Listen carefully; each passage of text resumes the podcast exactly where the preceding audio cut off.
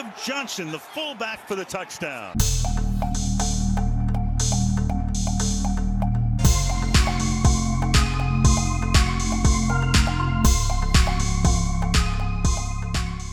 Hallo und herzlich willkommen, liebe Freunde des gepflegten Footballs, zu einer neuen Episode von Fullback Dive, dem Podcast rund um die Patriots. Wir sind bei Episode 13 angekommen, hm, die Glückszahl 13 sozusagen. Und diese Episode trägt den Titel Oh, when the Saints come marching in. Und das verrät uns auch schon, um welchen Gegner es geht, gegen den wir am Sonntag ran müssen, nämlich um die New Orleans Saints. Und da ich das Team zwar ein bisschen kenne und weiß, dass Drew Brees der übrigens aus meiner Sicht auch einer der größten Quarterbacks der jüngeren NFL-Geschichte ist, äh, dem Team einmal zum Super Bowl Erfolg hat und dass sie in New Orleans im Superdome spielen, der mittlerweile, glaube ich, auch ein bisschen anders heißt, bin ich heute nicht alleine hier. Ich habe mir ein bisschen professionelle Unterstützung quasi dazu geholt. Und zwar sitze ich hier mit Jules vom Who Dat Germany Talk Podcast, der mir heute ein bisschen Infos und Insights zu einem Team gibt, was ich nicht kenne, gegen das wir aber ran müssen. Hallo Jules, herzlich willkommen. Ja, vielen herzlichen Dank für die Einladung. Ähm, ob das so professionell sein wird, das, da habe ich meine Zweifel, aber ich gebe mir da alle Mühe und mein möglichstes Fachwissen, ähm, die Fragen, die noch offen sind, da zu klären. Ja. Wir haben gerade im äh, Vorgespräch äh, ein bisschen unser Kennenlerngespräch, was wir geführt haben, schon, äh, schon festgestellt oder gesagt, dass das immer so eine Sache ist, ich als Patriots-Fan und mehr so äh, Hobbyjournalist, nennen wir es mal, das ist natürlich immer schwierig, äh, auch über die anderen Teams adäquat immer informiert zu sein. Deswegen freue ich mich, dass es diese Woche wieder jemand, wieder jemand nach hier geschafft hat, quasi. Ich hatte letzte Woche vorgehabt, das auf meinem Jets-Fan zu machen. Das hat leider nicht geklappt, deswegen habe ich die Recap-Episode zusammen mit einem Podcast-Kollegen gemacht. Ähm, ich habe ja eben schon gehört, du bist ja auch gar nicht aus Deutschland. Auch Österreicher? Ja, genau. Ähm, aus der schönen Stadt Graz, in, das ah. ist im Süden von Österreich. Ja, ist halt ähm, einer der größten Städte in Österreich, aber gleichzeitig im Verhältnis zu Deutschland dann doch relativ klein. Ja. Das ist ganz lustig. Meine letzten drei äh, Gäste, die ich hier im Podcast hatten, waren allesamt Österreicher. Das hat angefangen vor vier Episoden mit, äh, mit Bernd Buchmasser.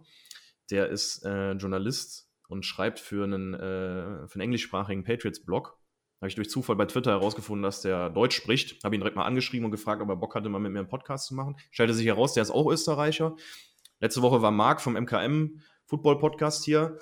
Weiß nicht, ob du die Jungs kennst. Ja, die sind direkt, sind auch aus Graz, MKM. Ach, die sind, stimmt, die sind auch aus Graz. Du hast völlig recht. Ja, quasi eure Nachbarn. Ist ja Wahnsinn. Ja, siehst du, also ich bleib, äh, ich bleib da regional bei meinen Gästen. Ihr merkt das schon. Nein, aber nochmal, äh, super, dass es geklappt hat. Ich freue mich, dass du hier bist. Ähm, Du darfst natürlich auch, und das habe ich ja zu Marc letzte Woche schon gesagt, euren Podcast auch ein bisschen bewerben und vorstellen, weil wir sollen ja beide was davon haben, dass ihr hier seid. Also erzähl doch mal gerne ein bisschen über euren Podcast, wie das zustande kam, was ihr so macht. Ja, also, äh, ich bin mal ein Teil vom the Germany Talk Podcast. Ähm, uns gibt es jetzt seit knapp einem Jahr, bald ist es dann soweit. Ähm, einfach fünf Jungs, die gerne über die New Orleans Saints sprechen und auch natürlich über die NFL, weil wenn du dich auf ein Team konzentrierst, das ist ja doch das, was wir vorher gesprochen haben, muss man halt auch ein bisschen die NFL da ähm, mit betrachten. Sind halt auf den gängigsten Social Media Plattformen da auch zu finden. Und, und ja, ich, ich hab, wir haben es auch vorher besprochen gehabt, ich finde es einfach schön, wie auch die Podcast-Szene äh, im deutschsprachigen Raum rund zum Thema American Football Jahr für Jahr steigt eigentlich. Eigentlich eine ziemlich coole Sache. Ja, definitiv. Und das macht es mir dann natürlich auch ein bisschen einfacher oder generell den Teams auch einfacher, äh, entsprechend besser informierte äh, Gesprächspartner über Teams zu finden, weil, wie gesagt, wir waren schon beim Thema. Über die Patriots kann ich dir ganz, ganz viel erzählen. die verfolge ich ja nun mittlerweile auch schon seit ein paar Jahren etwas intensiver, aber ähm, wie gesagt, bei den Saints, da hören dann nach den großen Stories, die man so kennt, auch äh, das Ganze so ein bisschen auf. Ähm, muss aber von Anfang an sagen, äh, ich finde die Saints tatsächlich auch ist eines der Teams aus der NFL, die mir eigentlich grundlegend sympathisch sind. Das hat nicht zuletzt damit, das hat nicht auch zuletzt damit zu tun, dass Kasim Edebali mal bei den Saints gespielt hat, immer noch ein ganz guter Kumpel von Cam Jordan ist. Ähm, da hat man dann halt auch mal so ein bisschen eher hingeguckt, weil man einen deutschen Spieler, da schaut man natürlich immer mal ein bisschen, bisschen genauer hin. Und natürlich nicht zuletzt auch, ich habe das eben schon gesagt, Drew Brees ähm, der sich ja auch in den letzten Jahren mit einem unserer Quarterbacks äh, quasi ein Duell um sämtliche NFL-Individualrekorde geliefert hat. Also hat man da natürlich immer mal ein bisschen äh, hingeguckt. Zumal die Saints natürlich auch in den letzten Jahren eins der besseren Teams der NFL gewesen sind. Deswegen musst du mir aber jetzt auch nochmal erklären, weil das Argument Erfolg ist ja immer so, ein, so das eine. Aber wieso bist du denn Saints-Fan geworden? Ähm, ich, ich verfolge jetzt Football seit, also die NFL seit zehn Jahren circa, ein bisschen über zehn Jahre. Ähm, war am Anfang, waren mir die Saints relativ unbekannt, habe auch wenig gewusst. Ich war eigentlich ganz am Anfang Giants-Fan, ganz aus dem einfachen Grund, ähm, das Team, aus, es gibt in Graz ein großes Footballteam, das sind die Graz Giants. Logisch, dass ich da irgendwie der New York Giants-Fan sein muss. Und es war dann um 2011 herum, also nach dem Super Bowl, ähm, habe ich eine Dokumentation eben halt über die Stadt gesehen und das Team, äh, vor allem nach Hurricane Katrina. Und ich, ich finde es einfach, ich, ich habe das einfach so faszinierend gefunden, diese, diese Verbundenheit zwischen einer Sportmannschaft und, und einer Stadt. Ähm, ich, es fühlt sich einfach so an, dass, dass dieser Sport dort einfach so gelebt wird, dass es einfach der Bevölkerung auch jetzt nach Hurricane Ida irgendwo auch Hoffnung gibt. Und das fand ich einfach so schön und, und irgendwo in meinem Herz fühle ich mich, als wäre ich ein Einheimischer, ähm, zumindest am Spieltag. Und, und das fand ich einfach schön und habe dann einfach begonnen, die Saints zu schauen. Natürlich, Drew Brees war zu dem Zeitpunkt ein unglaublich starker Quarterback. Ähm, hat man gerne angeschaut. Ich glaube, das war auch eine Offense, die man sich sehr, sehr gerne angesehen hat. Und, und ja, das hat sich dann einfach entwickelt und, und bin dann seit, seit einigen Jahren wirklich vertieft auch auf die Saints, wo man auch wirklich von Leidenschaft sprechen kann. Und, und ja, die letzten Jahre waren immer sehr positiv, auch wenn es dann meistens einen sehr bitteren Dämpfer in den Playoffs gegeben hat. Das war so ein bisschen, aber auch das ist Leidenschaft. Aber ja, es ist einfach diese Verbundenheit zwischen einer Stadt und die, die mir äh, persönlich auch sehr gefällt, New Orleans und unserem Sportteam. Ja.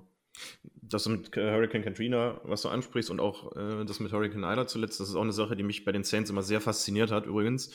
Ähm, weswegen die ich, auch, äh, ich die auch sehr sympathisch fand. Was war denn, du hast es schon so ein bisschen angesprochen, klar, äh, wir erinnern uns noch mal ein bisschen zurück. Äh, jetzt die letzten Playoff- Teilnahmen waren ja nicht ganz so von Erfolg gekrönt, wie man es hätte erwarten können oder hoffen wollen. Äh, Gerade dieses Ding äh, gegen die Rams, bevor sie dann von uns im Super Bowl geschlagen wurden, das war natürlich. Danke dafür. Äh, ja, pass mal auf, weißt du, das tat mir vor allem auch irgendwo sehr weh, weil ich dieses Duell im Super Bowl Tom Brady gegen Drew Brees einfach ultra geil gefunden hätte. Also das war tatsächlich mein Dream Super Bowl Matchup, dass das funktioniert und dann hast du diese diese unfassbare Fehlentscheidung. Und ich habe gedacht, Scheißdreck, also das ist ja wirklich absolut unfassbar. Ich hab, selbst ich habe mich betrogen gefühlt um dieses Spiel Tom Brady gegen Drew Brees im gottverdammten Super Bowl. Also das war wirklich, da habe ich echt voll mit euch gefühlt. Aber ich muss ehrlich sagen, ich, ich habe diese Fehlentscheidung ähm, gar nicht einmal so drastisch gesehen. Es war eine Fehlentscheidung, da muss, müssen wir auch nicht diskutieren. Am Ende des Tages Referees sind auch nur Menschen, machen auch Fehler. Ja, es war zum blöden Zeitpunkt, aber was ich, mich, mich hat es einfach mehr geärgert, dass man das Spiel eigentlich schon vorher entscheiden hätte können. Und man hatte auch danach die Chancen, das hat man nicht genutzt. Und ja, also, wenn ich ein Super Bowl gesehen hätte, der Saints, wäre es natürlich gegen Tom Brady gewesen. Ähm, das wäre, glaube ich, also die, diese zwei Wochen zwischen äh, den Championships Game und Super Bowl, ähm, was da dann immer medial aufkommt. Und diese Storyline hin, diese zwei Wochen, das wären einfach unglaublich gewesen. Ich glaube, das hätten sich viele gewünscht. War da nicht so. Ja, es kann nicht immer im Leben danach gehen, wie man es gerne hätte. Das ist wohl leider wahr, aber sehr, sehr diplomatisch äh, gesprochen. Ich kenne da einige andere, die das wahrscheinlich ein bisschen.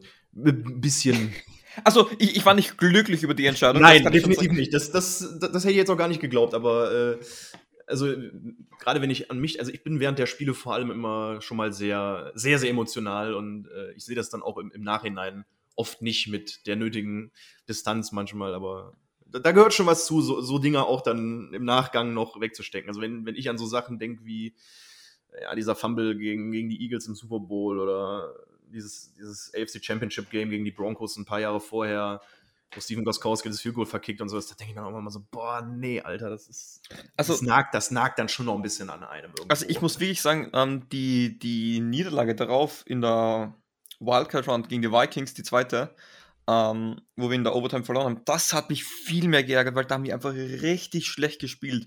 Und das irgendwie auch gegen die Buccaneers, muss ich sagen, da haben wir ein richtig schlechtes Spiel gehabt. Da, ich kann mich Mhm. erinnern, da waren wir mit 10 Punkten teilweise vorn, wenn ich mich jetzt nicht täusche. Das, und da denke ich mir, das müssen wir echt gewinnen. Und das ist eigentlich das Frustrierende. Nicht, dass wir ähm, wegen so einer bitteren Entscheidung das, das verlieren, nicht wegen diesem äh, Mir äh, Minneapolis Miracle, dass wir einfach dort nie die Leistung abgerufen haben. Das war, also wir, ich, ich habe da nicht mitgespielt, ich habe auch nicht gecoacht oder so. Nein, irgendwas. natürlich, aber. Aber das, das ist das Frustrierende ähm, als, als Saints-Fan in den Playoffs. Mhm. Aber ja, Ja, das ist wohl wahr. Jetzt muss ich aber trotzdem, jetzt haben wir gerade über diese ganzen, über diese ganzen schlechten Sachen geredet. Ich wollte dich eigentlich gefragt haben, was denn trotz dessen so dein Highlight war bisher. als Saints-Fan generell Hm? boah, hat es, glaube ich, viel gegeben. Ähm, ah, jetzt muss ich wirklich nachdenken. Ähm, ich glaube, es ist etwas, was wahrscheinlich ähm, niemand sonst hat.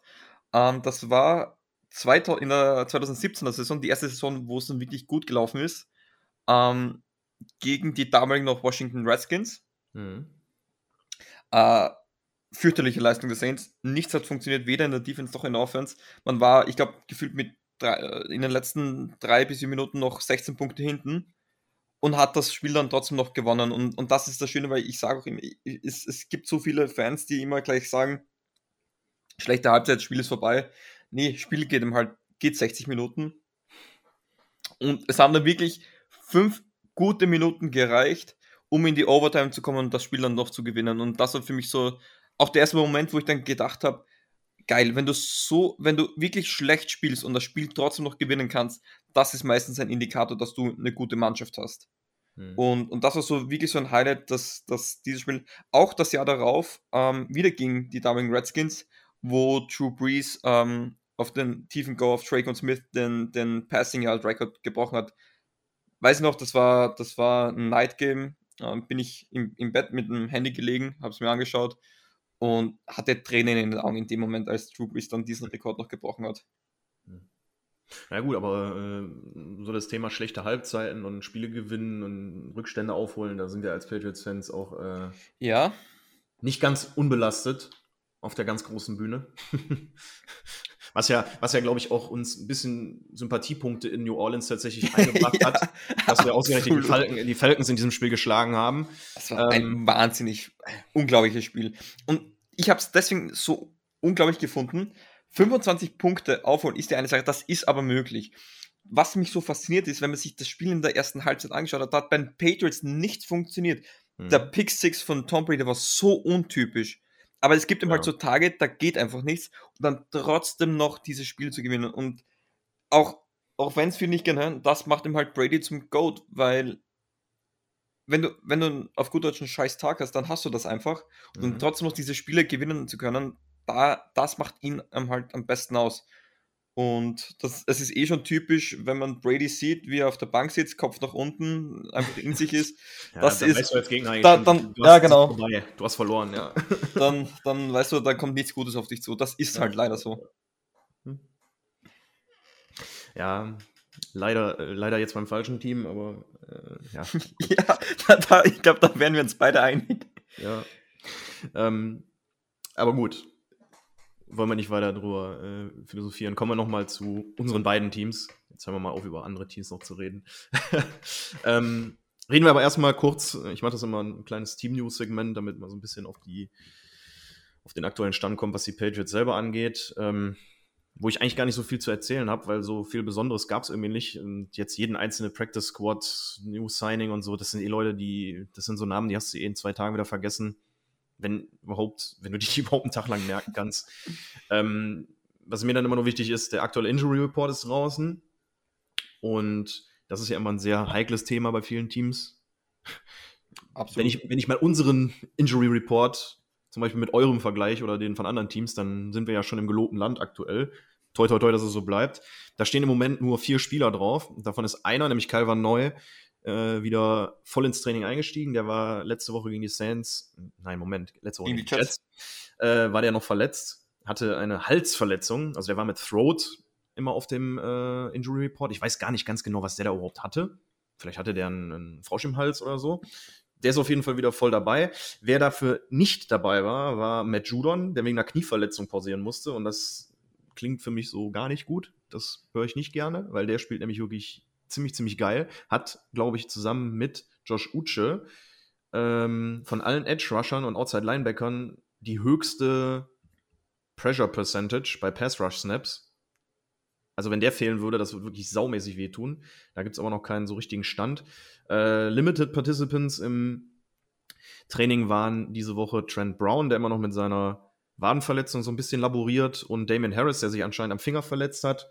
Ähm, bei beiden scheint es aber in die richtige Richtung zu gehen, sodass die am Sonntag spielen könnten. Aber ich glaube, die offiziellen Designations, ob questionable, out und so ist, das kommt ja auch immer erst kurz vorm Spiel. Damit wisst ihr aber wenigstens Bescheid, wer da im Moment auf der Liste steht.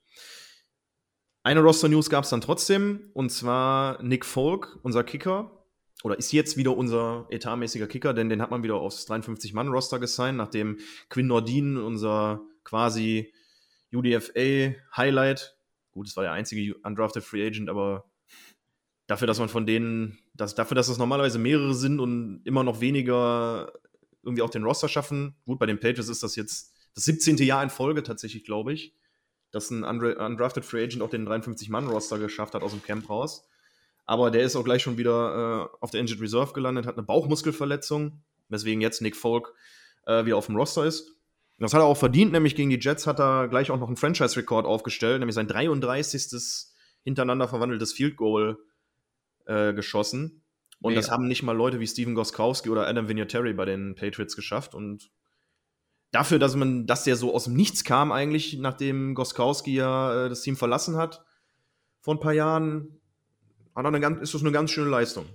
Nee, vor allem ganz kurz möchte ich dazu was sagen. Nick Folk ähm, hatte auch einen ganz schlechten Start, teilweise äh, in, in, seiner NFL-Karriere. Ähm, ich weiß nicht, in welchem Spiel es war, wo er, ich weiß nicht, wie viele äh, Field Goals er verschossen hat. Ich glaube, glaub, damals doch für die, waren es Buccaneers? Ich glaube, er hat auch mal bei den Buccaneers gespielt. Ich glaube, ja. da hat er dieses fürchterliche Spiel gehabt, ähm, wo er einfach fast jedes Field Goal verschossen hat. Und jetzt, wie du sagst, also 33 Field Goals, ähm, ist mal auch sowas. Man, man, man sieht es für selbstverständlich an, dass ein Kicker das Field Goal macht, aber diese Konstanz, die tut einer Mannschaft vor allem über eine Saison hinweg schon richtig gut, glaube ich. Ja. Definitiv. Und ich hätte, wie gesagt, auch damals, als er aufs Team kam, in seiner ersten Saison, da hatte er auch mal so den ein oder anderen Wackler drin. Da habe ich schon gedacht, so, boah, hm, ob das jetzt auf Kicker so geil ist, den da zu haben, aber ähm, ja, er hat sich berappelt. Witzig ist, das, das sehe ich jetzt hier gerade nochmal, weil ich es nochmal nachgucken musste tatsächlich. Der ist ja auch schon seit 2007 in der NFL, hat bei den Cowboys gekickt, dann bei den Jets sechs Jahre lang, dann ein Jahr bei den Buccaneers, dann ein Jahr gar nicht und dann hat er nochmal in der Alliance of American Football bei den Arizona Hotshots angeheuert, bevor er dann im selben Jahr, nachdem die Liga ja auseinandergefallen ist, ähm, zu den Patriots gegangen ist. Ja, aber der hat sich prima gemacht, kann man gar nicht meckern und deswegen auch zu Recht aus meiner Sicht wieder auf dem 53-Mann-Roster drauf. Gut, kommen wir jetzt mal zu deinem Team, zu den Saints und zwar zu den ersten beiden Spielen. Ich glaube, das kann man in zwei, oder der gute, ein guter Vergleich wäre, glaube ich, zwei Gesichter. Oder ja. schwarz und weiß, nennen wir es mal so. Weil Spiel 1 und Spiel 2, die waren ja wirklich grundverschieden. Ne? Erstes Spiel 38 zu 3 gegen die Packers. Hallo? Ich habe schon gedacht, ich sehe nicht richtig. Ich habe die Scores so ein bisschen verfolgt. Ich habe natürlich die Patriots geguckt, hatte nebenbei Red Zone laufen. Und da gucke ich immer so und ich denke so, Alter, Dafür habe ich Devonta Adams aber nicht im, im, im, Fantasy Football gedraftet, dass der hier so, ein, so eine Nullnummer quasi hinlegt, zusammen mit, seinen, mit seinem MVP Aaron Rodgers. Und äh, das war ja wirklich ein, Sieg auf ganzer Linie. Die Offense hat krass gespielt. Ähm, James Winston so, holy, holy shit, wo kam das denn her? Wirft er mal eben fünf Touchdowns. Ähm, also, das war ja wirklich heftig. Woran, woran hat denn das gelegen? Waren die Saints so gut oder waren die Packers einfach komplett schlecht? um ein be äh, bekanntes Zitat zu zitieren, ja, woran hat es gelegen, ne? ähm, ich, ich glaube, also an dem Tag, das, das Spiel wurde einfach an der O-Line oder an der Line of Scrimmage auf beiden Seiten gewonnen. Ähm, sie haben viel physischer gespielt und das, weil die Saints ähm, haben Probleme damit, ähm, zu Beginn in der Saison, vor allem in der Defense, dass die Abstimmungen stimmen. Da haben sie meistens Probleme gehabt und weil der Kern der Starter ähm, gleich geblieben ist, hat die einfach perfekt gepasst und dann war es auch möglich, ein Devonta Adams aus dem Spiel zu nehmen, auch ein, ein MVS oder ein Al Lazar, weil wir sind ein, bekannt dafür, dass so, genau solche Spiele dann so ein 150-Yard-Game gegen uns haben und da haben ihm halt alles zugemacht, weil einfach die Abstimmung perfekt gepasst hat. Und, und einfach an der Line of Scrimmage dominant ähm, das Spiel gewonnen haben. Wir waren ein, eine Run-First-Offense. Ähm, James Winston hat genau so gut gespielt, wie er spielen musste, hat relativ fehllos gespielt, bis auf die Interception, die dann zurückgecallt worden ist, wegen einer sehr, sehr zweifelhaften Roughing the Passer, die in Wirklichkeit keine war. Ja. Ähm, war sonst aber wirklich fehlerfrei, ähm, hat sich das größte Spiel abgeliefert, aber ihm halt, ich mag das Wort nicht, aber in diesem Spiel war er wirklich ein Game Manager, auch wenn ich dieses Wort eigentlich nicht so mag. Mhm. Und, und, und ja, da hat einfach alles funktioniert. Da war das, das Running Back Duo mit, mit Kamara und Tony Jones, haben ihm halt einen guten Average geliefert. Man konnte den Ball kontrollieren, die Zeit kontrollieren und vor allem du konntest Aaron Rodgers, Devonta Adams und Aaron Jones auf der, Side, auf der Sideline lassen. Und ich glaube, das ist der erste Schritt, wie du gegen die Packers gewinnen kannst. Mhm. Ja, das stimmt schon. Ähm, was mir, das Stichwort, was ich mir so ein bisschen zu James Winston eigentlich aufgeschrieben hat, war so ein bisschen gnadenlos effizient, weil er hat ja im Prinzip 14 von 20 Pässen an den Mann gebracht. Nur in Anführungszeichen 148 Yards, aber dann halt fünf Touchdowns. So, das ist halt, das ist das Maximum, was du rausholen kannst. Ne? Also, das, das war ja äh, quasi jeder, jeder 2, sowieso vielte Pass wäre ja ein, ist ja ein Touchdown genau. gewesen. Das ist genau. ja der Hammer. Ne? Also, ich glaube, ich glaub, am Ende des Tages kann man sagen, das war ein Tag, wo einfach alles aufgegangen ist, was aufgehen hätte müssen. Ja. Das ist etwas, was selten bei den Saints passiert. Ähm, hat mich selber auch wirklich überrascht. Ich war auch dann nicht mehr ganz so glücklich darüber, dass es so gut gelaufen ist, weil ich mag es ja lieber, wenn wir der Underdog sind, wenn wir nicht äh, so diese mediale Präsenz haben, wie es eben halt vom ersten Spieltag waren. Mhm. Ähm, weil was dann passieren kann, hat man, glaube ich, in Woche 2 gut gesehen. Ja, gutes Stichwort. Das war ja nämlich genau aber wirklich quasi genau die umgedrehte Geschichte, ne? Genau. Dann verlierst du, dann verlierst du 7 zu 26 bei den Panthers. Auf einmal ist die Offense quasi tot. Also wirklich tot, weil wenn ein, ein Alvin Kamara 8 Rushes für 5 Yards hat, boah, das ist schon, also das liest sich auf dem Statsheet schon mal vernichtend, oder? Ja. Solche Stats, ähm, das, das war einfach Wahnsinn. Das war auch gefühlt so, ähm, die O-Line hat man sich so vorstellen müssen, wie so diesen alten äh, äh, Saloons in Wilden Westen mit diesen, mit diesen Toren, da gehst einfach, drückst einmal und bist schon, und, genau, die Schwingtür, da gehst durch. So hat es auch gefühlt ausgeschaut. Man, man, ich ich verstehe es teilweise bis heute nicht. Ähm, an, diese, an dieser Stelle cool ist an, an die Panthers, das war einfach pure Dominanz. Es war schlecht von uns, mhm. aber ich, man muss auch dem Gegner irgendwann mal Respekt zollen. Und die Panthers, boah, die sind, die waren gnadenlos mit uns. Ähm, und das, was wir halt gut gemacht haben, dieses Duell an der Line of Scrimmage zu gewinnen, haben wir gnadenlos verloren, vor allem in der Offense. Und das hat mich wirklich schockiert gehabt, weil wir haben es oft gehabt, dass der Quarterback nicht gut spielt, auch Drew Brees hatte schlechte Spiele, dass das Run-Game nicht funktioniert, dass die Receiver die Bälle nicht fangen, viele Strafen. Wir hatten es eigentlich noch nie gehabt, dass die O-Line nicht gut gespielt hat. Mhm. Und das hat mich halt richtig schockiert gehabt, weil die sind da teilweise durchgegangen und, und ja, ich, die Stats haben eh gezeigt, also 11 äh, Quarterback Hits, 4 Sacks, ähm, ist für einen Quarterback mit der, oder mit der Vergangenheit, die ein James Winston hat, mit seinen Interception und dieser Decision Making, eben halt ein gutes, probates Mittel, wenn du viel Druck auf so einen Spieler bringen kannst. Hm. Ja, absolut. Vor allem, James Winston ja auch tatsächlich sein, sein Game ist ja wirklich auch dieses, äh, der ist ja ein Ganzlinger wie man es so schön nennt. Genau. Also der, der lebt ja auch quasi von seiner Risikobereitschaft so ein bisschen. Brad Favre für Arme, sage ich immer. das ist eine gute Compassion. Das ist, ja, wenn man mal so drüber nachdenkt, äh, passt das. Eigentlich wie Faust aufs Auge. Ähm, aber du sagst es schon richtig, ne? Klar, er lebt halt davon, dass er, äh, dass er viel Risiko geht. Und wenn sich das Play dann halt entwickeln muss, braucht er eben entsprechend auch ein bisschen Zeit in der Pocket. Und wenn die nicht da ist, dann, ja, gute Nacht. Ne? Das ist das ist natürlich auch quasi so ein bisschen genau die Gegenthese zu Drew Brees. Der hat da ja auch tatsächlich nach dem ersten Spiel, fand ich super geil, so sympathisch drauf reagiert. Ja, genau. Dass er wirklich gesagt hat, irgendwie nach diesem langen Touchdown von, von, von, von Winston auf äh, Deontay Harris. Deontay Harris, genau. Ähm, dass er sagt, ja, genau, ja, das hat den, den Saints die letzten Jahre gefehlt. Und ich dachte so, ey, cool, also der Typ ist wirklich hammergut drauf, den, den mag ich echt. Ähm, aber das ist es eben, ne? Also er braucht halt auch hier und da eben, das Play muss sich ein bisschen entwickeln und wenn die O-Line ihm natürlich keine, nicht den Raum dazu gibt, ja, wo soll das halt auch hinführen, ne? Aber eine, ein Punkt möchte ich da noch sagen, was mich da wirklich schockiert hat, ist, ähm, weil wir sind oft, oder in der Vergangenheit waren wir oft wirklich so ein Second-Half-Team. Das heißt, erste Halbzeit läuft wirklich alles falsch, was falsch laufen kann, aber dann adaptet man sich auch. Und wir haben in, den, in, in unserer Folge dann noch besprochen gehabt, ob das daran liegen kann, dass eben halt auch viele Positional Coaches ähm, aufgrund von Corona nicht beim Spiel dabei sein konnten, wo ich sage, es ist sicherlich nicht angenehm, aber so extrem, weil es waren die Koordinator waren da, Sean Payton war da und das hat mich so schockiert. Man, mhm. Es war kein einziger Drive, wo man sagt hat, da hat, hätte jetzt irgendwas funktioniert oder man hätte irgendwas anderes probiert. Mhm. Und das ist etwas, was einen natürlich schockiert, aber gleichzeitig, glaube ich, untermauert das auch nochmal die, die starke Leistung von den Carolina Panthers. Ja. Also deren Defense sieht wirklich, und das, will ich an der Stelle auch nochmal erwähnen, weil so ein bisschen auf andere Teams müssen wir ja schauen. Ähm, die habe ich mir diese Woche auch im Fantasy geholt. Ja. ähm, Panthers und Broncos ein Traum. Die sehen schon sehr legit aus, aus meiner Sicht. Also das, was die da an, an, an jungem Talent in den letzten Jahren gedraftet haben, ist, ist überraschend. Also Jeremy Chin zum Beispiel, der Safety, finde ich ein klasse Spieler. Dann Linebacker ähm, die Front Four. Es ist die Front Four jetzt, jetzt, mit JC, jetzt mit JC Horn. Ja, also, JC Horn noch dazu. Das ist, also die Defense sieht wirklich auf dem Papier wirklich nasty aus, ja. Und wenn die das so weiterspielen können, ich glaube, die können, ich glaube, die könnten so ein bisschen Überraschungsteam werden. Jetzt mal gucken, wie sie sich über die Texans machen, die ja auch, die ja auch ein bisschen besser spielen, als man erwar als, als, zu erwarten war. Ähm, bin ich mal gespannt. Aber gut, jetzt wo Tyrod Taylor raus ist, mal gucken, ob David Mills das Niveau halten kann. Aber auch der sah ja nicht so schlecht aus jetzt gegen, gegen die Browns.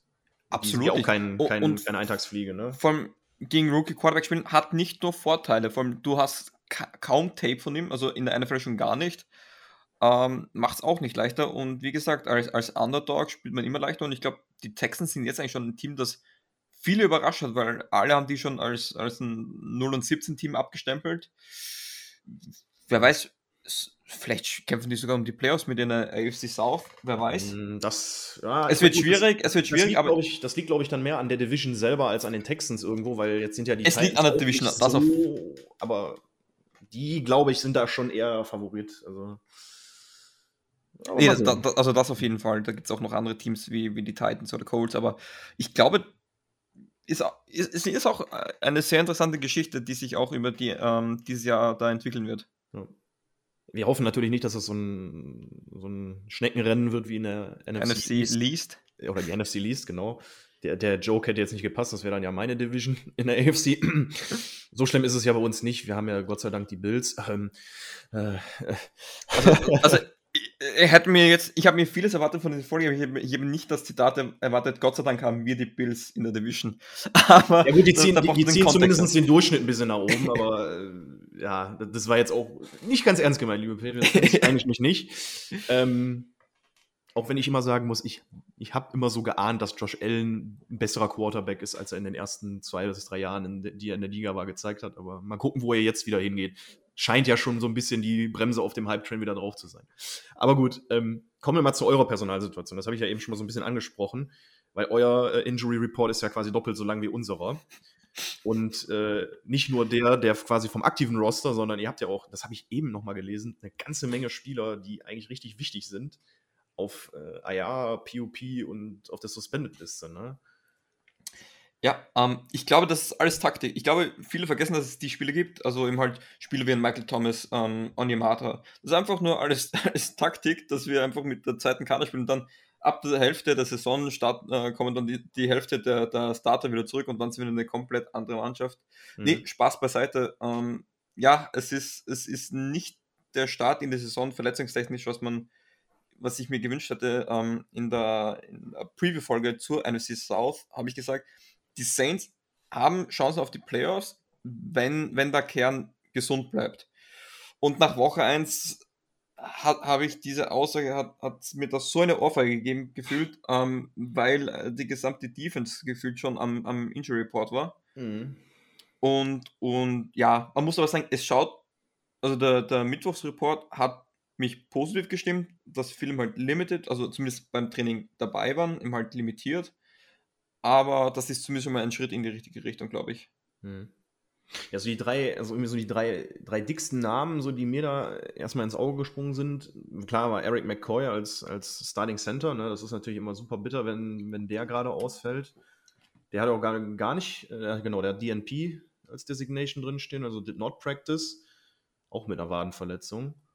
Ähm, der wird wahrscheinlich ziemlich wehtun. Gegen die Panthers ist er uns zumindest abgegangen. Ja, das war ja, das hast du ja schon schön beschrieben, die, die Salontür. Ja. ähm, ja, und dann halt noch, also wer natürlich auch super bitter ist, ist natürlich mal schon Latimore, ne? Der ja so ziemlich euer, euer Star-Corner ist und auch einen ziemlich dicken Vertrag noch unterschrieben hat. Jo. Nach dem ersten oder im Vorfeld, glaube ich, des ersten Spiels war es. Genau, also es, es, war, also an, ans Tageslicht diese gekommen, eigentlich direkt das Spiel vorbei war ich habe mir das so irgendwie so vorgestellt, ähm, die sagen, hab ein gutes Spiel gegen Devonta Adams und du kriegst deinen Vertrag und das hat ihn dann nochmal motiviert gehabt. Aber ich glaube, sein, sein Agent hat den Vertrag wirklich während des Spiels ähm, fixiert mhm. und war dann auch eine geile Neuigkeit. Wie wir das von der Cap-Situation machen werden, weiß ich noch nicht, aber Stimmt, das ich, ich, immer so ein ich, ich, ich hinterfrage da Mickey Loomis gar nicht mit. Ich, ich, der macht irgendwie so, so, so äh, nachts sitzt er am Lagerfeuer und macht irgendwelche Zaubersprüche, dass dann irgendwie die, die, die Millionen wieder verschwinden. Es hat bisher funktioniert, vielleicht funktioniert es ja weiterhin. Ja. Ähm, der fehlte, glaube ich, weil er irgendwie. Hat er die Hand gebrochen? War das richtig? Oder hat er irgendwie ich glaube, ich weiß nicht, ob es eine Hand oder eine, da eine Daumenverletzung war. Ah, das war der Daumen, genau, du hast völlig recht. Um, ähm, es ist aber, Hand drin, es, es ist nämlich Hand angeschrieben. Er hat ja lustigerweise das Spiel fertig gespielt, das war das Lustige. Um, ähm, hat dann auch diesen Pass-Breakup gegeben, wo er mit diesen einband mit einbandagierten Hand äh, Devonta Adams noch einen Ball rausschlägt und fehlt dann nächstes Spiel. Also hat wohl auch ein bisschen Adrenalin mitgespielt in der Situation selber. Mhm. Ja gut, ich wäre ich wär nicht sauer drum, wenn der fehlen würde gegen uns. Mm, aber mal gucken. Also das, er hat ja zumindest wieder mittrainieren können. Also ist er ja vielleicht, äh, ist da die Chance noch da. Ähm, aber wie gesagt, was ich eben nochmal angesprochen hatte, ähm, ich habe mir nochmal diese, diese, also was, wer suspended oder auf IA bzw. PUP ist, ja, Michael Thomas, also Quan Alexander, was Markus Davenport. Will Lutz, der etatmäßige Kicker, ist weg, Traquan Smith zum Beispiel, und dann hast du David Onyemada, von dem, glaube ich, auch viele im Vorfeld der Saison, den habe ich nämlich zum Beispiel, da war, glaube ich, äh, wer war denn das noch? Das war genau, im, im Downside Talk von, von Adrian Franke und Christoph Kröger, ähm, habe ich den Namen häufiger gehört, als es da um die, äh, die NFC South ging.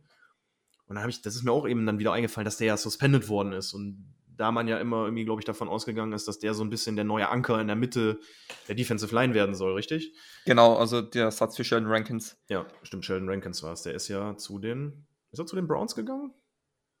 Ich habe jetzt im Kopf Chats, aber jetzt, bin ich, jetzt muss ich selber ganz kurz nachschauen.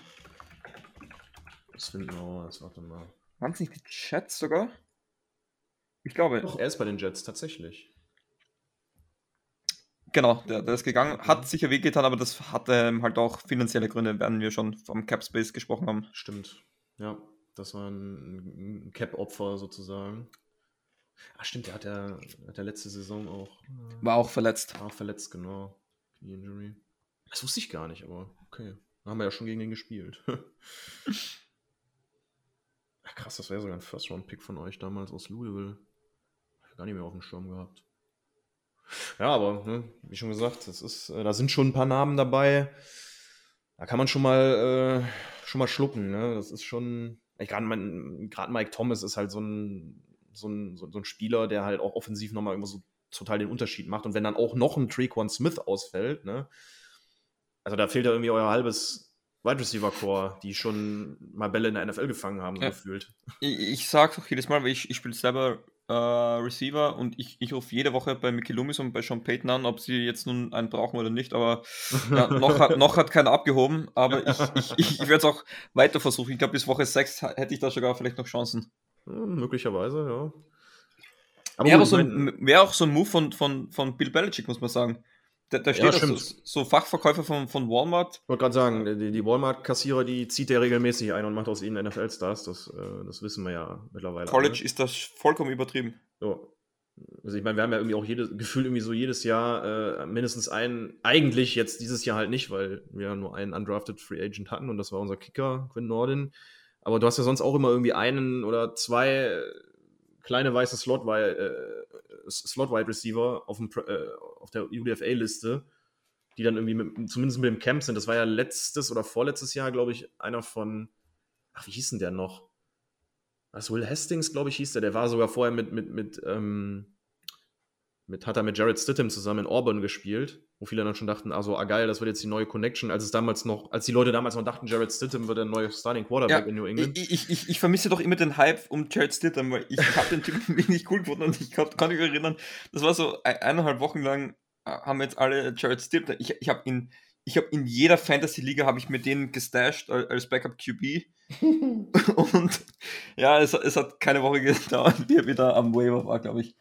Um hier ja, kurz äh, auf Fantasy abzudriften. Ja. Ach nein, über Fantasy können wir ja gerne auch, auch, sprechen. Ich, ich spreche da tatsächlich gar nicht, also ich bin gar nicht so der, der Riesen-Fantasy-Football-Spieler. Ich habe eigentlich immer nur eine League. Das liegt aber auch mal bei mir dann nun daran, dass ich zu unorganisiert bin, um mehr als eine League gleichzeitig zu managen. wenn ich drei oder vier Ligen, Ligen hätte, da würde ich total durcheinander kommen. Da würde ich mindestens eine komplett äh, vernachlässigen. Deswegen spiele ich immer nur in einer, um es dann richtig zu machen.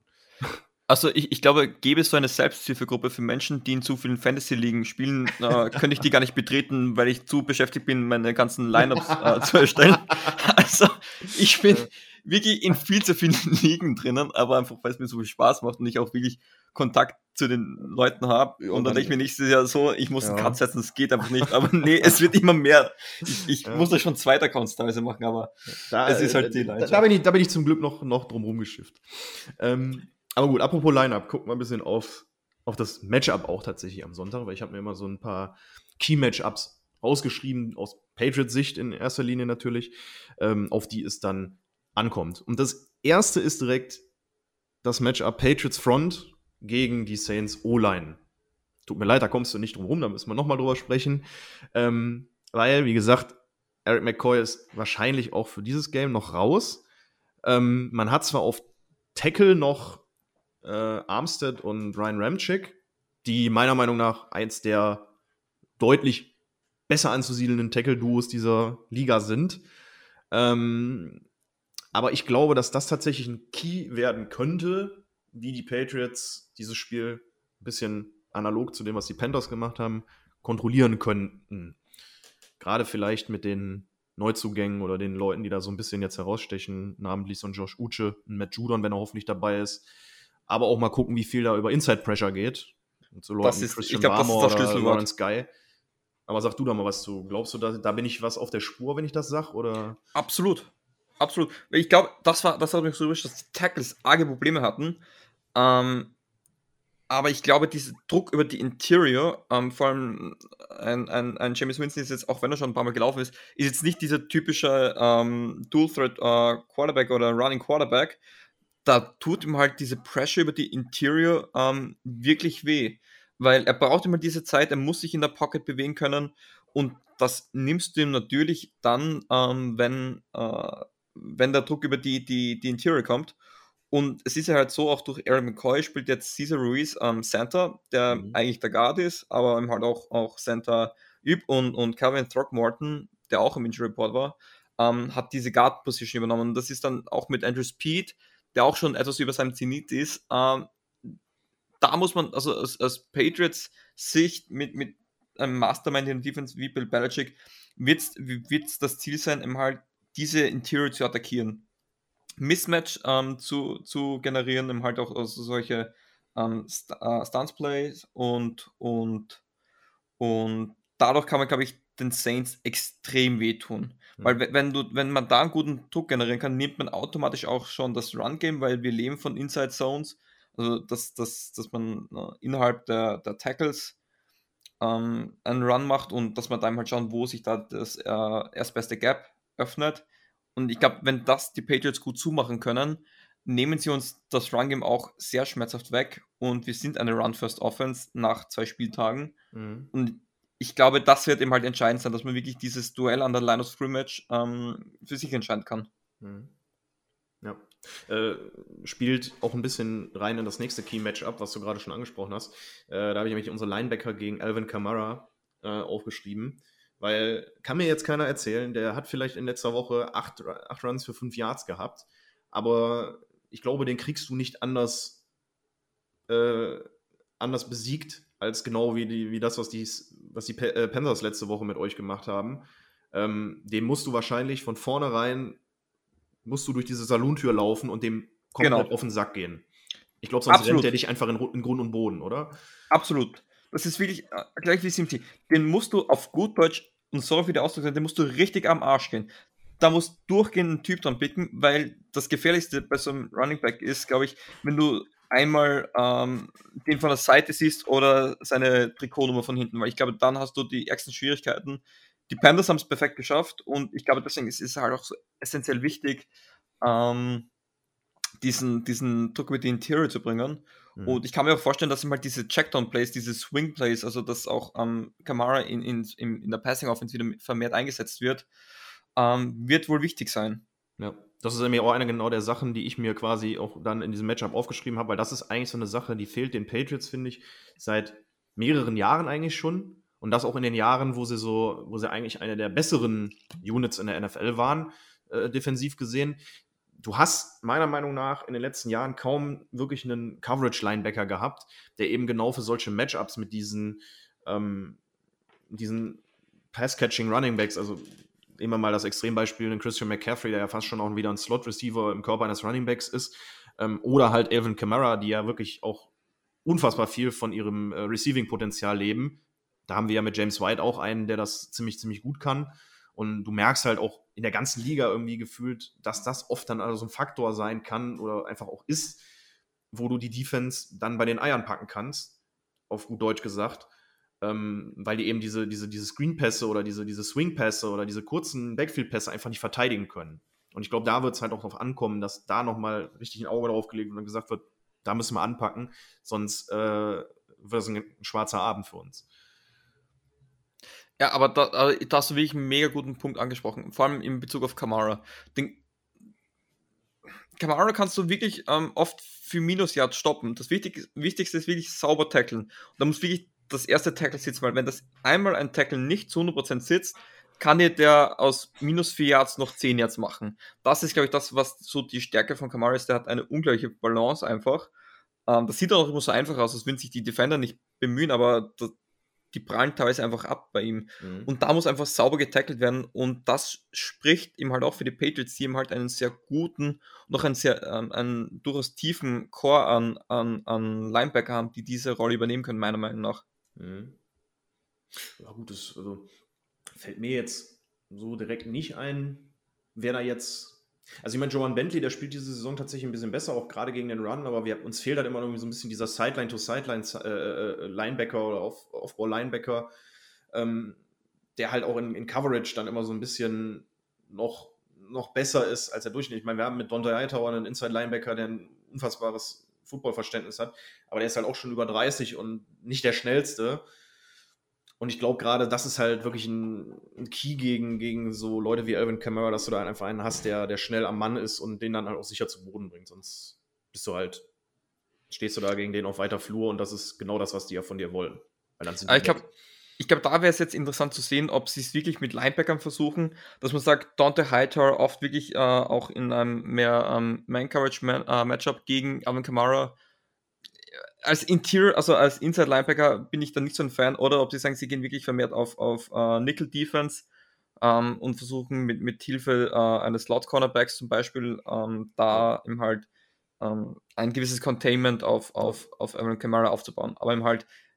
Das wäre dann auch wiederum interessant, weil man hat ja mit Adrian Phillips einen Safety, der quasi immer genau diese, diese diese Nickel-Linebacker-Rolle so ein bisschen spielt. Diese Hybrid, diese Hybrid, den man dann vielleicht auch ein bisschen, den man dann vielleicht auch ein bisschen mehr eben in die Coverage zieht und sagt, okay, ähm, den stelle ich dann gegen, gegen den Titans oder eben in dem Fall gegen, äh, gegen Alvin Kamara. Also, ja, das ist schon, das wird dann wahrscheinlich darauf hinauslaufen, weil man spielt ja sowieso schon, äh, also wir spielen ja teilweise dann wirklich schon wieder mit, mit, mit, mit fünf, mit fünf Defensive Backs, so fast. Weil, äh, ja, du dann halt immer noch einen Mann mehr in, in die Deckung nehmen musst. Aber gut, wir werden sehen, ähm, wie das läuft. Ich habe noch ein Matchup. Das hat jetzt eigentlich fast gar nicht so viel mit den Saints spezifisch zu tun, sondern äh, mit den Patriots selber, sondern die Patriots so ein bisschen gegen sich selber. Das hatten wir im ersten Spiel gegen die Dolphins ja schon mit, mit acht Strafen für 84 Yards, die uns so ein bisschen das Game gekostet haben, dann dieser Fumble. Und auch im zweiten Spiel ist das nochmal viel eher aufgefallen, nämlich wir haben eine beschissene Red Zone Offense. Wir sind wirklich dead last in, in, in, in Scoring Drives und, und, und Red Zone Opportunities. Und äh, da muss auch angesetzt werden, weil ich weiß jetzt nicht, wie es da um die, um die Saints steht, defensiv, wie da eure Red Zone Defense ist. Jetzt gegen die, gegen die Panthers war es jetzt nicht so gut, gegen die, gegen die Packers dafür umso besser, aber ähm, ich denke, das wird auch so eine Sache sein. Das hat dann nicht unbedingt was mit den, mit den Saints per se zu tun. Aber ähm, ja, das Play-Calling wurde so ein bisschen kritisiert wieder in der letzten Woche. Speziell halt von, von Josh McDaniels, der gefühlt Mac Jones ein bisschen zu wenig Vertrauen in gewissen Situationen schenkt und ein zu konservativer Playcaller ist. Ähm, weswegen man halt nicht so wirklich die Punkte aufs Board kriegt. Und jetzt mal, jetzt hat man 25 Punkte gegen die, gegen die Jets geschafft. Aber wenn man da äh, sich bemüht hätte, dann hätte man, glaube ich, auch noch ein paar mehr drauflegen können. Und ja, das ist so eine Sache. Ich denke, dass man gegen die Saints halt einfach auch darauf vorbereitet sein muss, ein Shootout einzugehen. Und das sehe ich halt im Moment noch nicht so wirklich bei uns. Aber ich, ich glaube, womit man Patriots-Fan jetzt beruhigen kann, ist, ähm, man hat einen Rookie-Quarterback und man braucht ihm halt solche Spiele, um, zu um wirklich sehen zu können, wo fühlt er sich wohl, wo kann man wirklich ansetzen, wo muss man noch nachhelfen, mhm. weil man hat natürlich das Camp, man hat, man hat Preseason-Spiel, aber wirklich äh, erlernen, auch für die Coordinator, ist ja für die auch schwierig, ähm, tut man es mal wirklich durch, durch, durch Regular Season Games. Und ich glaube, das wird sich vor allem dann auch, ähm, wenn sich Mac Jones da so ein bisschen eingespielt hat und auch, weil ich, ich finde, er fühlt sich zumindest wohl, finde ich, wenn, wenn ich, wenn ich ihn spielen sehe, er, er wirkt für einen Rookie relativ abgebrüht, muss ich sagen. Er ist jetzt bei weitem noch nicht perfekt, er macht natürlich auch Fehler, er zahlt Lehrgeld, das ist vollkommen normal, aber ich finde, auch wie er sich in der Pocket bewegt, ich habe natürlich bei weitem nicht so viel gesehen äh, wie du, das sieht nicht schlecht aus, finde ich. Und, und damit lässt sich dann halt auch besser arbeiten. Weil ich glaube, als Ko Koordinator siehst du es dann schneller, wo sind seine Stärken, wo sind da seine Schwächen, was kann man da am besten rausholen. Und die Patriots sind da eine Top-Organisation. Deswegen war für mich am, am Draft Day klar, dass die Patriots ein mega Landing-Spot für Mac Jones waren. Mhm. Ja, der Fit war, also wie gesagt, ich habe da ja auch vorm, vorm Draft drüber gesprochen.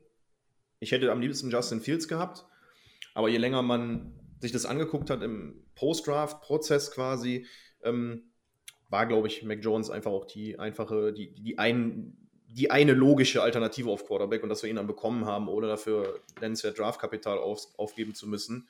Ähm, hätte für uns besser nicht laufen können. Und ich sage, spätestens mit dem Release von Cam Newton war auch klar, dass da Trust da ist und ja, dass man im definitiv. Camp und Preseason genug gesehen hat, um zu wissen, dass der diese Franchise auch, auch tragen kann. Ich glaube, das ist ihm halt auch ein wichtiger Faktor. Ich glaube, das kann ihm halt auch so ein Leader sein. So wirklich so ein, ich will es nicht sagen, weil ich, ich, ich gönne euch wirklich eure Dynastie, aber ich, ich brauche jetzt nicht noch wieder so eine, dass ihr 15 Jahre lang da dann alles äh, gewinnt. Ich, hätte ich wirklich nichts dagegen. Ähm, das eine Mal habe ich euch da schon gegönnt. Aber das kann ihm halt, das, wieso nicht, das, das ist mal halt. Und ich bin wirklich nicht, ganz kurz möchte ich sagen, auch so der, dieser Fan von diesen neuen Art Quarterback zu spielen. Natürlich über das Talent von Patrick Mahomes, Josh Allen müssen wir nicht reden, aber das ist mal bei Mac Jones, das ist so ein Oldschool Quarterback einfach, der einfach nur Bälle wirft. Mhm. Einfach, der bleibt in der Pocket, der, der, der tanzt nicht 10 Sekunden rum. Und wenn du so einen hast, mit dem kannst du verdammt viel arbeiten. Der kann dir auch 20 Jahre lang in der Liga bleiben. Ja.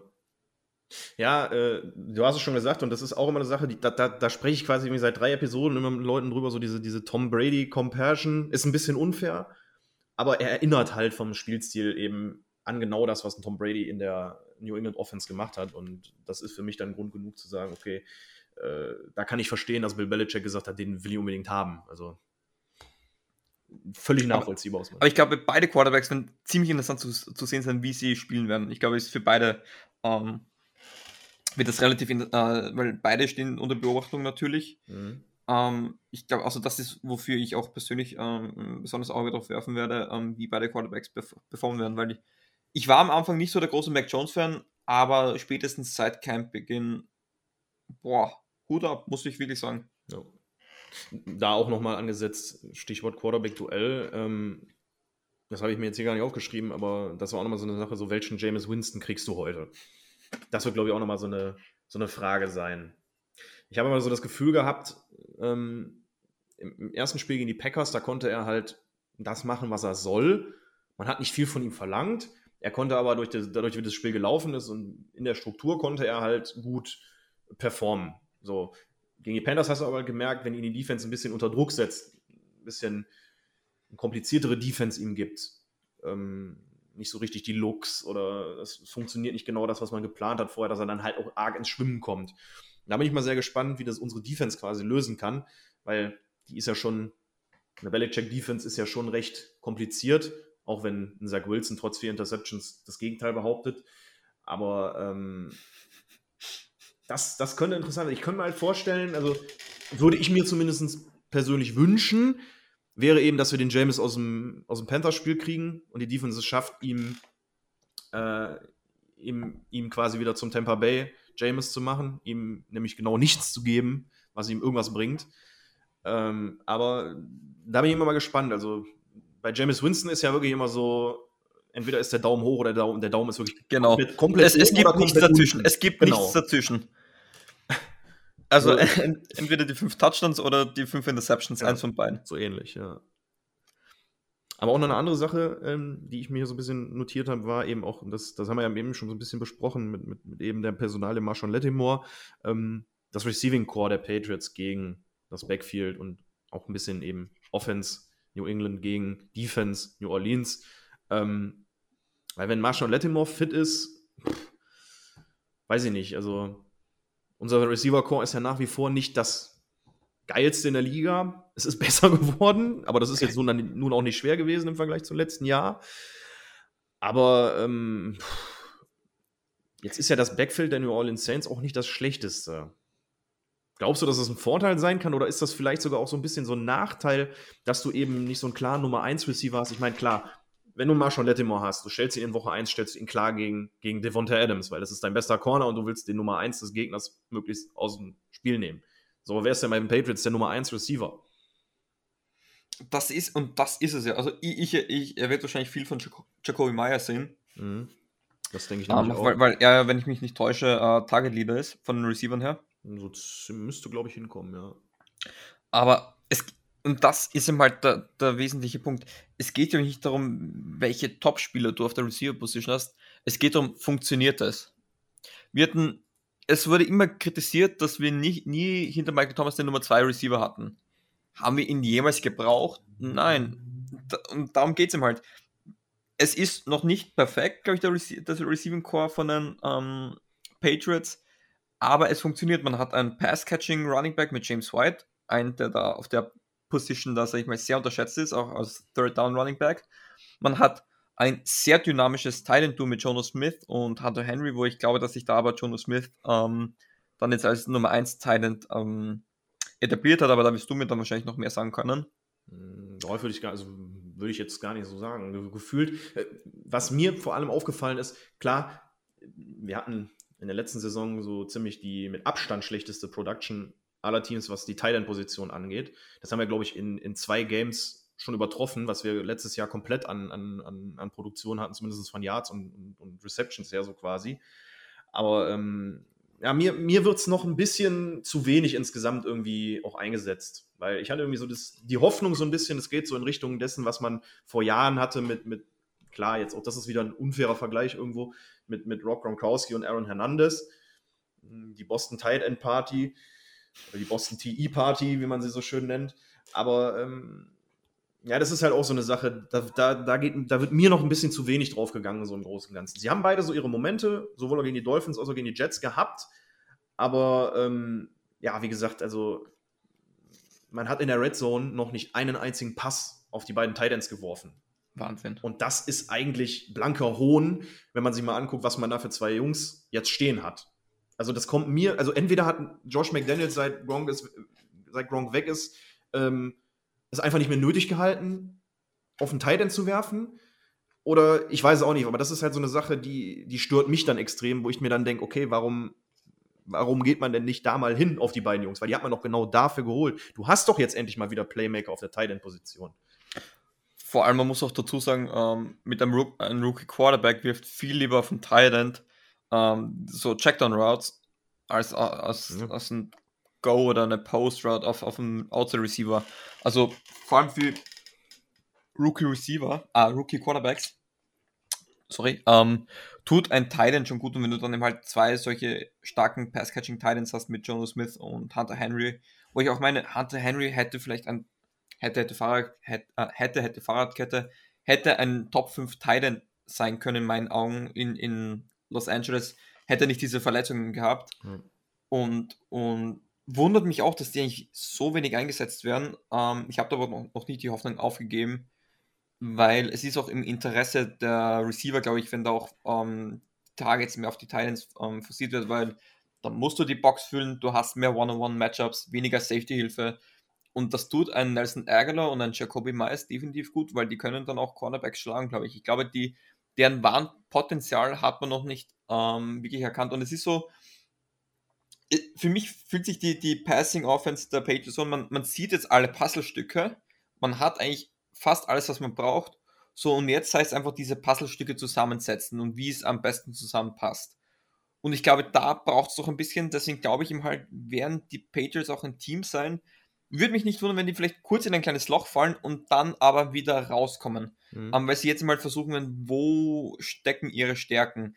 Und das wundert mich, dass sie ihm halt da nicht wirklich mehr auf die Thailands forcieren.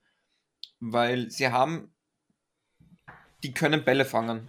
Die können auch diese Targets äh, fressen bis zum geht nicht mehr. Ähm, und, und Mac Jones würde ihnen diese Targets auch liefern. Und dadurch lebt er natürlich auch, auch, auch das Run-Game und, und eben halt auch die Receiver. Also eigentlich würden alle davon profitieren, aber McDaniels wird sich dabei was denken. Und, und spätestens Mac Jones wird sich dann auch dazu was denken. Ja. Ich, ich, kann mir auch eigentlich nur vorstellen, dass es im Moment auch noch so ein bisschen zurückhaltend ist, weil man hat halt einen Rookie-Quarterback. Ähm, so ist es ne, man, die Offense muss, ja klar, man hat jetzt, und das ist halt auch so eine Sache, ähm, auch je länger ich darüber nachdenke, das ist immer ja mal wieder diskutiert worden, ne, man hat ja immer gesagt, okay, man hat jetzt einen Cam Newton, das hat ja letzte Saison jetzt nie so geil ausgesehen und du hast halt gemerkt, dass die Offense komplett auf der Suche nach, nach einer Identität war. Ne? So, du hattest letztes Jahr, hat die Run-Offense ja immer noch ganz gut funktioniert, aber das war es dann halt auch. Also die Identität war, das Run-Game muss klappen, Ansonsten sind wir gearscht, weil Cam Newton keinen Pass mehr an den Mann bringt. Und ähm, jetzt muss, glaube ich, die Offense auch wieder so ein bisschen eben in die Struktur reinfinden. Wir haben primär auch eine sehr gute Rushing-Offense mit Damon Harris, mit James White, mit Ramondre Stevenson, mit JJ Taylor. Aber du kannst jetzt halt auch wieder hingehen und auch wirklich mal ein paar Pässe werfen, um mal ein bisschen die Offense in Schwung zu kriegen, um mal dynamische Drives zu produzieren. Und ich glaube, das ist halt auch noch so eine Sache, die muss sich einfach noch so ein bisschen so ein bisschen einspielen. Was mich dann halt nur so ein bisschen stört, ist eben, wenn man dann so ein Spiel hat wie gegen die Jets, wo man es eigentlich auch mal machen, wo ich verstehen kann, warum man vielleicht ein bisschen konservativer spielt, um mal zu sagen, gut, wir nehmen den Sieg mit nach Hause und äh, gehen kein Risiko ein. Aber gerade das ist so ein Spiel, da könnte man dann halt mal so ein bisschen an der Risikostellschraube drehen, um mal so ein bisschen mehr Gefühl auch zu bekommen, was kann die Offense eigentlich leisten? Und das fehlt mir halt noch so ein bisschen, dass man da halt sagen kann, ähm, man versucht zumindest mal ein bisschen die Offense aufzumachen, mal ein bisschen an den Schalter zu drehen. Weil klar, man muss immer vorsichtig sein. Ne? Wir waren ja eben bei dem Thema, ein Rückstand ist nie so groß, wie man denkt, dass er ist. Nochmal, eine, nochmal ein Gruß an die Atlanta Falcons an dieser Stelle. Oder auch an die Los Angeles Chargers, die das ja auch in den letzten ein bis zwei Jahren ja. super geil können, Führung verbaseln. Aber ähm, ich sag mal so, es ist ein Spiel gegen die Jets, wo man, die, wo man das Team wirklich komplett unter Kontrolle hat defensiv da kann man halt auch mal so ein bisschen sagen, ne? also dann, dann hast du wirklich kurz vor Schluss, wo du quasi die, die, die, die, die Uhr ausrennen lassen kannst, stehst du kurz vor der Goal-Line und rennst dreimal durch die Mitte in die gegnerische Defensive Line rein, wo ich mir dann so denke, so komm, ey, das eine Mal in der Red Zone, kurz vor Schluss, mit zwei Minuten left auf der Uhr, mit 16, 17 Punkten Vorsprung, ähm, mach doch einfach mal was. Wirf doch mal einen Ball in die Endzone, wirf mal einen Ball auf den Tight End. Wie gesagt, null Red Zone Pässe auf den Tight End. Wieso? Ja, ich, ich glaube, diese Frage stellen sich viele. Ähm, ich bin wie ich leider nicht so der Experte von den Patriots. Ähm, ich verfolge die meisten vom letztes Jahr.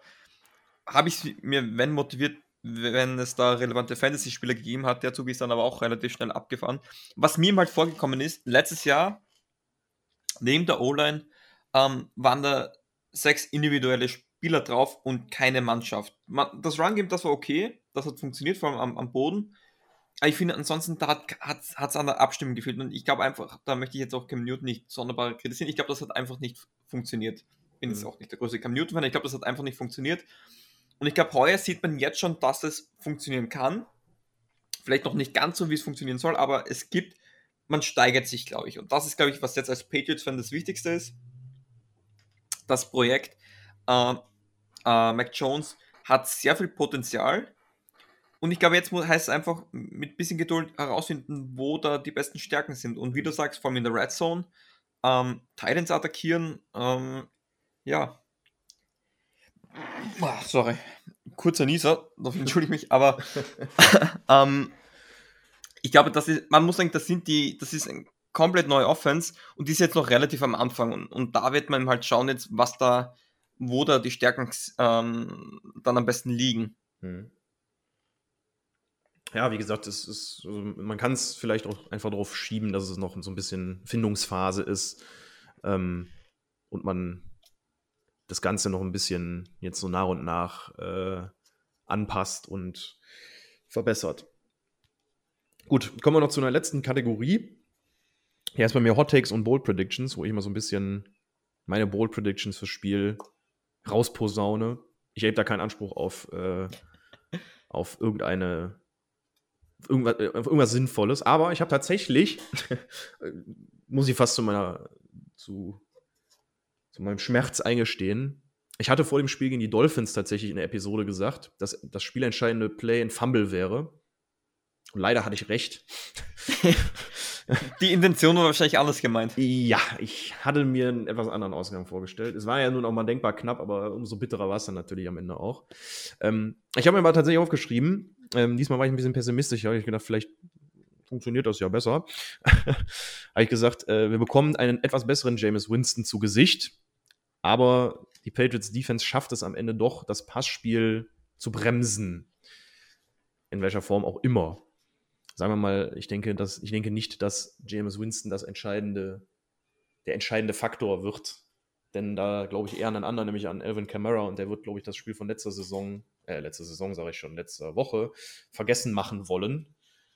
Ähm, und ich glaube, der wird mindestens 80 Rushing und 50 Receiving Yards draufpacken, weil ich glaube, der wird wirklich der, der Key-Player in der Saints Offense werden, damit es auch ein bisschen, ein bisschen läuft, im wahrsten Sinne des Wortes. Würdest du mir zustimmen oder siehst du das ein bisschen pessimistischer? Ich, ich, ich, ich bin da so fürchterlich schlecht bei sowas. Woche 1 war ich fürchterlich pessimistisch, weil ich mir gedacht habe, Abstimmung in der Defense wird noch nicht funktionieren. Es hat komplett funktioniert.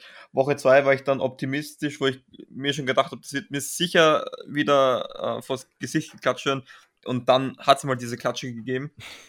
Also ich, ich probiere es jetzt gar nicht mit Optimismus, aber ich glaube, es wird ähm, ein Spiel sein, was man mehr in, in James Winston ähm, also quasi ähm, in die Hände legen möchte, dass man mehr auf den Pass fokussieren möchte, auch bei First Down und da eben halt, es soll einfach ausbalanciert zwischen Run und Pass sein.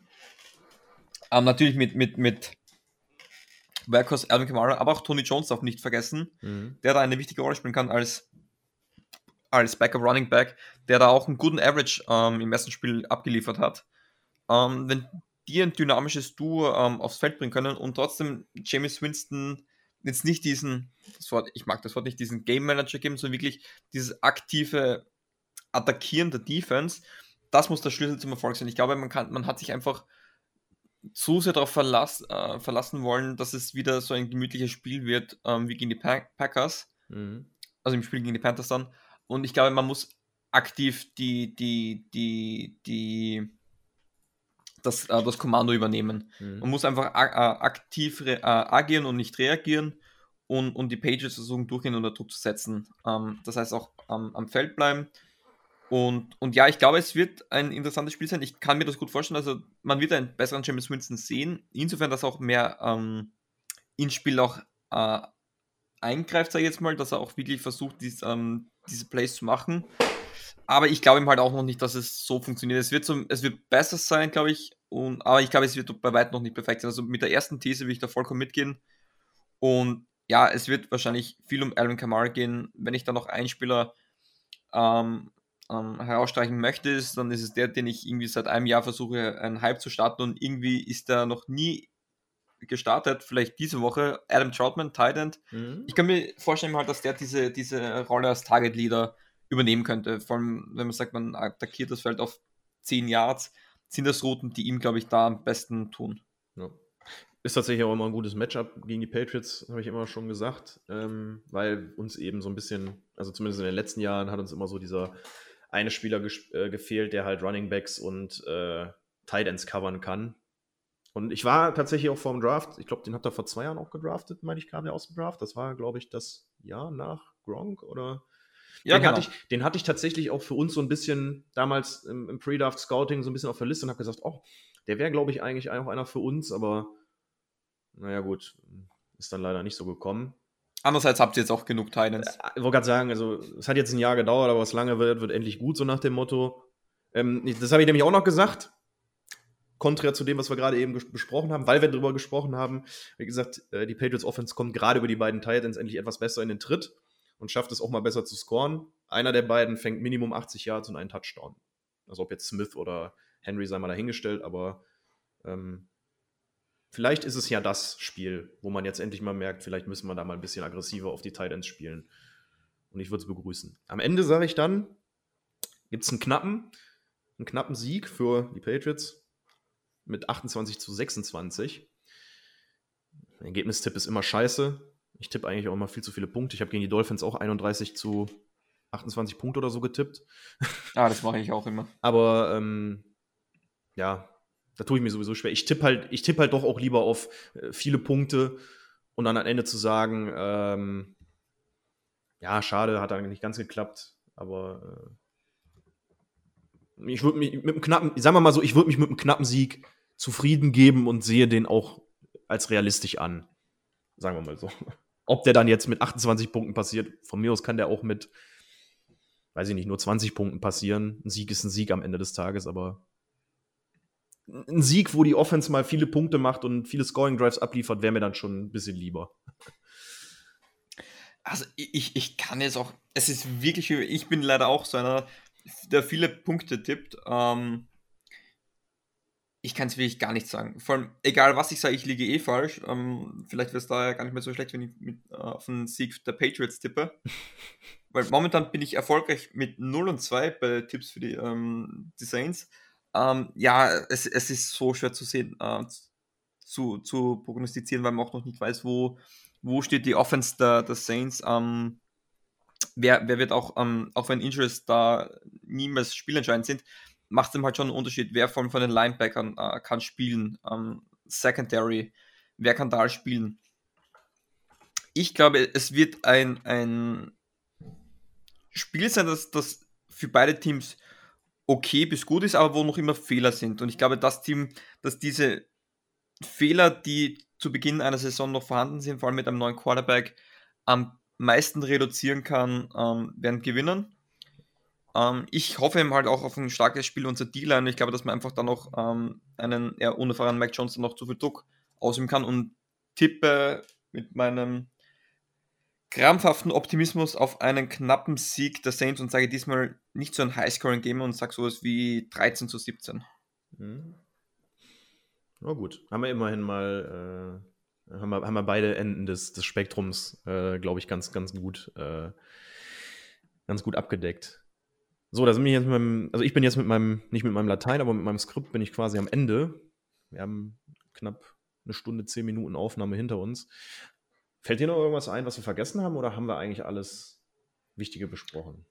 Gibt es noch irgendwelche ich Fragen? Denke nochmal. Also ich bin, ich bin fürchterlich vergesslich. Also zwei Minuten nach Ben der Folge wird mir sicher irgendwas einfallen. Momentan tut es das aber nicht. Mhm.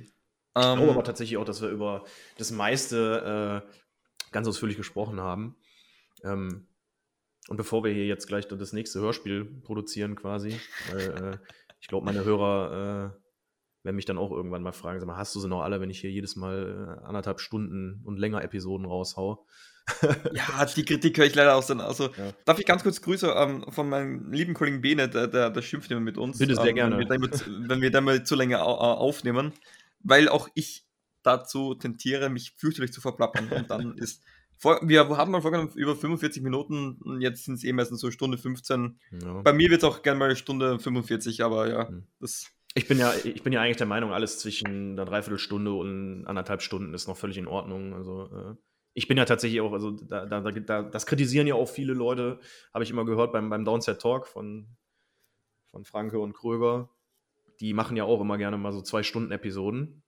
Ich habe da kein Ich persönlich Problem. finde es geil. Ich finde es geil. Ich, ich finde es geil. Von, von, wenn ich etwas gerne höre, möchte ich es auch lange hören. Ich finde es Richtig. immer schade, wenn es vorbei ist. Ja, ganz genau. Ähm, aber ja, ja. allem über Football reden, es gibt nichts Schöneres, finde ich immer. im- Richtig. im- Das Problem, das Problem, was ich dann hier immer so ein bisschen habe, ist natürlich, ja, wenn man, wenn man immer nur über ein Team spricht, dann ist irgendwann der Stoff auch mal vorbei. Natürlich. für eine Woche.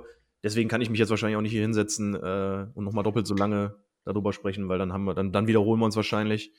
Ähm, aber ich denke mal eine Stunde zehn, wie wir Ja, das haben, ist, glaube ich, so, so, ich, mehr vor allem als, so als diese, diese Team-Podcasts, also wirklich für ein Team, wie du sagst, man, man kann es natürlich maßlos in die Länge ziehen, aber dann hast du keinen Kontext mehr und das, darum geht es ja. Richtig. Ich finde, man, man sollte ähm, so eine Folgenlänge nie an, an eine Zeit messen, sondern an Kontext. Und so, solange man einen wichtigen Kontext oder relevanten Kontext liefern kann, liefern kann und auch darüber reden, diskutieren, philosophieren, finde ich, gehört das auch dazu. Das ist jetzt nur meine persönliche Meinung, ja, aber ja. ja, Jetzt haben wir auch die Stunde und zehn Minuten. wollte gerade sagen. Guter, äh, guter Schlusspunkt tatsächlich. Ähm, ja, würde ich sagen, haben wir über vieles sehr ausführlich gesprochen. Ich möchte mich nochmal sehr herzlich bedanken, dass du dabei warst. Und äh, aus meiner Seite, von meiner Seite aus kann ich sagen, äh, so viel wie du mir heute über die Saints erzählt hast, hätte ich alleine definitiv nicht auf die Kette bekommen. Von daher äh, hat sich schon gelohnt, dass du da warst. Auf, jede, auf jeden Fall. Ein paar schöne Einblicke zu unserem nächsten Gegner.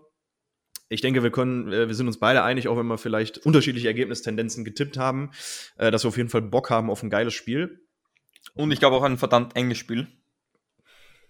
Ja, für mein Herz wäre es wahrscheinlich nicht, wäre es wahrscheinlich besser, wenn es äh, wenn es einseitig ausgeht, aber das ist ja auch langweilig. Also und man will ja, Ja, auch ein bisschen, man will ja auch ein bisschen, ein bisschen Aufregung gehört ja auch dazu. Das ja Natürlich. zum Man, ich, ich muss sagen, diese 38-30 gegen Packers, ich habe es gut ausgehalten, das muss ich schon sagen. natürlich. Aber, aber natürlich, so, so ein enges Spiel, wenn man es dann gewinnt, hat dann halt auch immer was Schönes. So diesen Adrenalin-Kick. Richtig, absolut.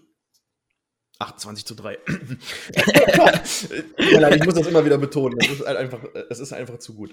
Ja, aber ähm, nochmal, vielen, vielen Dank. Ich sage das immer, ich, ich bedanke mich immer mindestens dreimal bei den Leuten, die ich mir einlade. Vielen herzlichen Dank für die Einladung, muss Um, ich aber sagen. Hat wirklich mega viel Spaß Ja. gemacht. Ähm, Ich, Gerne wieder. Ich meine, du musst ja auch Also- sagen, du, äh, du bist ja tatsächlich auch ein bisschen auf mich dazugekommen, weil ich hatte ja äh, nach Leuten gesucht und du hattest dich gemeldet. Also, ähm, aber auch so, so muss man ja auch, äh, ne, man muss ja auch untereinander quasi immer so ein bisschen drauf achten. Mich hat tatsächlich noch keiner gefragt, ob ich mal, äh, ob ich mal rüberkommen soll bis jetzt, aber nein, ich, ich äh, hatte gesagt, im, im Super Bowl, wenn Patriots Saints der Super Bowl ist, ähm, machen wir einmal eine Folge bei dir und du dann bei uns einmal eine Folge. Das hätte ich dann gesagt, das würde dann, glaube ich, sehr gut passen. sehr ich, oder? gerne. Wenn das mal der Fall sein sollte, ich hätte mir ja wirklich noch gewünscht, dass es noch zu, zu Brady von- dann, ja. Brady Brees, genau, aber ja, ich glaube, da müssen wir halt. Aber ich hätte, äh, ganz ehrlich, wenn, selbst wenn es äh, James Winston gegen Mac Jones ist, Wäre ja eine mega Story trotzdem. ich, ich würde es geil finden, bin ich, bin ich tot ehrlich. Also äh, würde ich mich definitiv sehen. Auf jeden. Ja. Ja, dann sage ich dir alles Gute. Einen schönen Abend Danke. noch. Wir haben jetzt Donnerstagabend, also in ein paar Stunden geht es dann schon wieder los. Ich werde es wohl leider nicht gucken können, ich muss morgen arbeiten wieder. Ähm, Dann Aber guten Arbeitstag schon mal. das werde ich dann wahrscheinlich morgen, äh, ich bin nämlich morgen privat in Hamburg, äh, werde ich es wahrscheinlich im, auf der Zugfahrt irgendwie noch als Real Life gucken oder so, ähm, damit ich wenigstens was zu tun habe, wenn die Deutsche Bahn mich äh, durch, durch halb Deutschland kutschiert. Ja, wie gesagt, wünsche ich dir einen schönen Abend. Nochmal Danke, vielen Dank, das dritte Mal, dass du dabei warst, für deine Insights, für für die Infos zu den Saints. Auf ein gutes Spiel. Und ich Auf wünsche meinen Zuhörern und auch deinen Zuhörern, wenn sie vielleicht diesen Podcast auch sich nochmal anhören, ein bisschen als Game-Vorbereitung.